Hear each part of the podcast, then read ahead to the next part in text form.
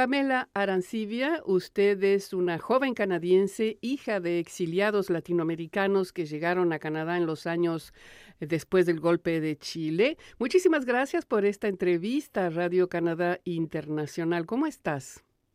Muy bien, ¿y usted? Muy bien, muchísimas gracias. Me llamó la atención ver eh, recientemente una petición para dirigida al gobierno canadiense para que Canadá acoja más refugiados centroamericanos y finalmente me di cuenta que se trata de un organismo creado recientemente aquí en Canadá que se llama la Coalición para el Norte de Centroamérica. Y digamos que las dos personas que están al origen de esta coalición son hijas de refugiados latinoamericanos que llegaron aquí en Canadá pues en los años 70 y 80 de Chile y de El Salvador, por ejemplo. Entonces, me interesa mucho el tema dado pues este contexto que estoy eh, mencionando y me gustaría saber antes que nada, Pamela, cómo fue que el momento en que se tomó la decisión de crear esta coalición, ¿cómo fue la cosa?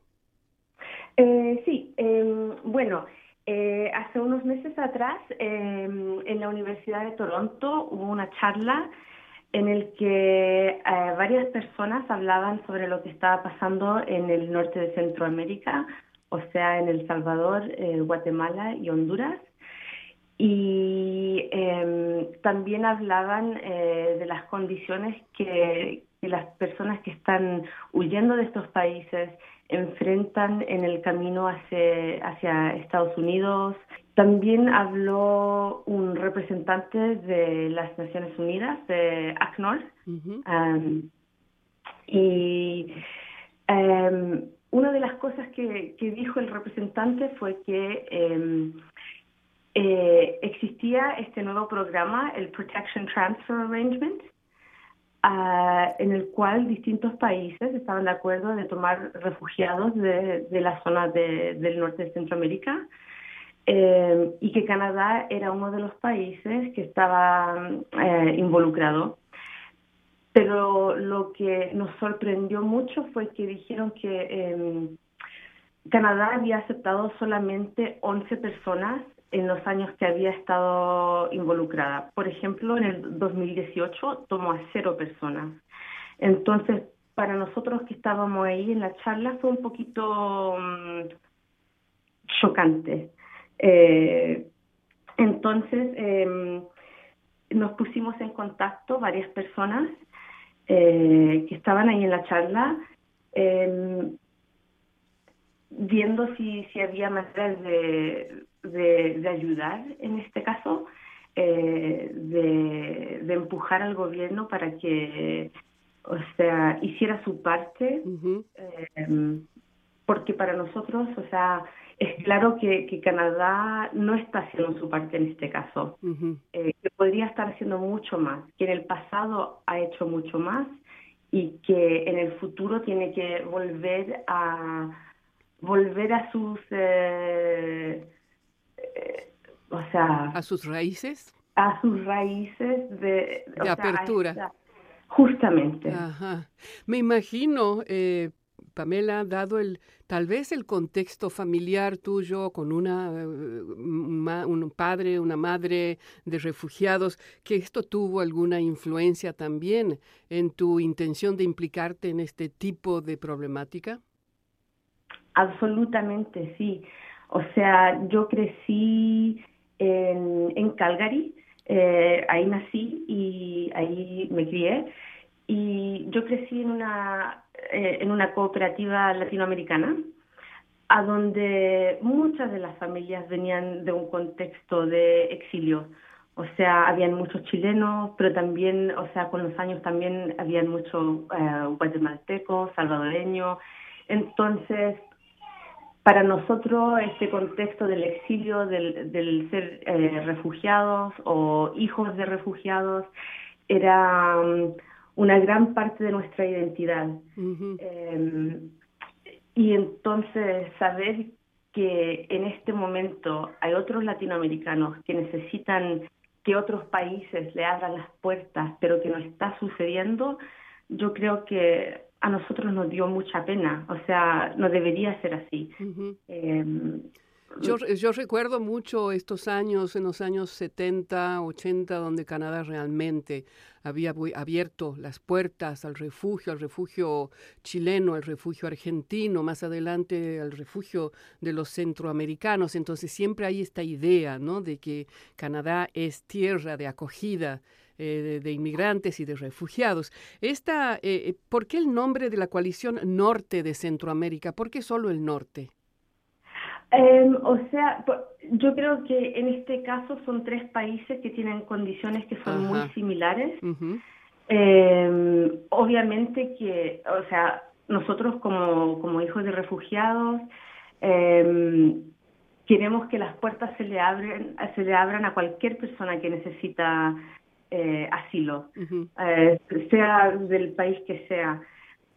Pero nos dimos cuenta que esta región en particular, el norte de Centroamérica, eh, tiene, está pasando por una crisis que se parece mucho a una zona de guerra, aunque hay distintas condiciones, o sea, eh, las cosas que están sucediendo se parecen a una zona de guerra. sin embargo, el, Canadá está tomando a poquísimas personas de esta región. Eh, porque no los reconoce como, como refugiados, eh, o sea, no los conoce, reconoce eh, como personas que, o sea, no hay, no hay guerra civil en este momento, entonces por lo tanto no están recibiendo a las personas. Las personas que llegan a Canadá y pueden pedir asilo son las personas que llegan irregularmente. Entonces son, son muy pocas las que, las que tienen esta oportunidad de llegar a Canadá y pedir asilo. Entonces, para nosotros, eh, de verdad nos dimos cuenta que es una región que necesita atención. Es una región además que tiene serios problemas de violencia causados por sistemas políticos que no precisamente eh, tienen por objetivo beneficiar a la mayoría de la población y hace también eso que las personas salgan de sus países porque no se puede vivir. E, e, es, e, es, ese un poco el contexto, entonces entiendo perfectamente. Ahora, Pamela, ustedes, ¿se puede decir que la coalición eh, para el norte de Centroamérica salió a la luz, digamos, con una petición que ustedes em, le dirigieron, como lo dijimos, al gobierno canadiense. Eh, ¿Cómo va esta petición? ¿Qué objetivo final tiene esta petición? Em, bueno, la petición tiene un par de objetivos. Primero que nada, es una manera de, entrar en conversación sobre el tema con, con la comunidad canadiense. O sea, muy pocos canadienses saben lo que está pasando en la región. Eh, y todavía existe esta idea de que las personas que, que están huyendo de sus países, de, Centroamérica, lo están haciendo por razones económicas, tratando de buscar trabajo. Entonces existe una idea falsa de lo que está pasando. Eh, muchos canadienses no se dan cuenta que que en realidad las, las personas están huyendo de la violencia, eh, de la represión política, eh, de los efectos em, eh, ambientales. Em, entonces, parte de la petición es, como le dije, entrar en un diálogo con los canadienses para que empiecen a pensar sobre este tema y, y pensar por qué la gente está huyendo. Eh, y la segunda parte, obvio que está dirigido hacia el gobierno. Nos gustaría presionar al gobierno para que abra las puertas, o sea, para que reconozca que las personas de esta región necesitan asilo. Así que sí, o sea, nosotros como meta tenemos que el gobierno abra las puertas. Finalmente, me parece además muy interesante esta propuesta de ustedes de un diálogo con los canadienses, porque ahí está un poco el centro neurálgico de las cosas que pueden impulsar cambios en este, en este país. Ahora, ya para terminar, eh, Pamela, eh, me gustaría saber, finalmente es un organismo que acaba de nacer, que está, que está creciendo, es que ustedes tienen previsto también llevar a otra, otras acciones, otro tipo de acciones en un futuro. Sí, absolutamente. O sea, está la parte educativa, ¿no es cierto? Queremos que los canadienses sepan, eh, queremos empujar al país a que abra, abra las puertas, pero también si es que el país, o sea, si es que logramos nuestra meta eh, y si es que el país dice, si Canadá dice sí, vamos a abrir las puertas, eh, después está el tema de del de acoger a las personas, de asegurarse de que tienen los servicios, de que está la infra, que está la infraestructura para poder apoyarlos. O sea, esa también es una meta de nosotros eh, a largo plazo.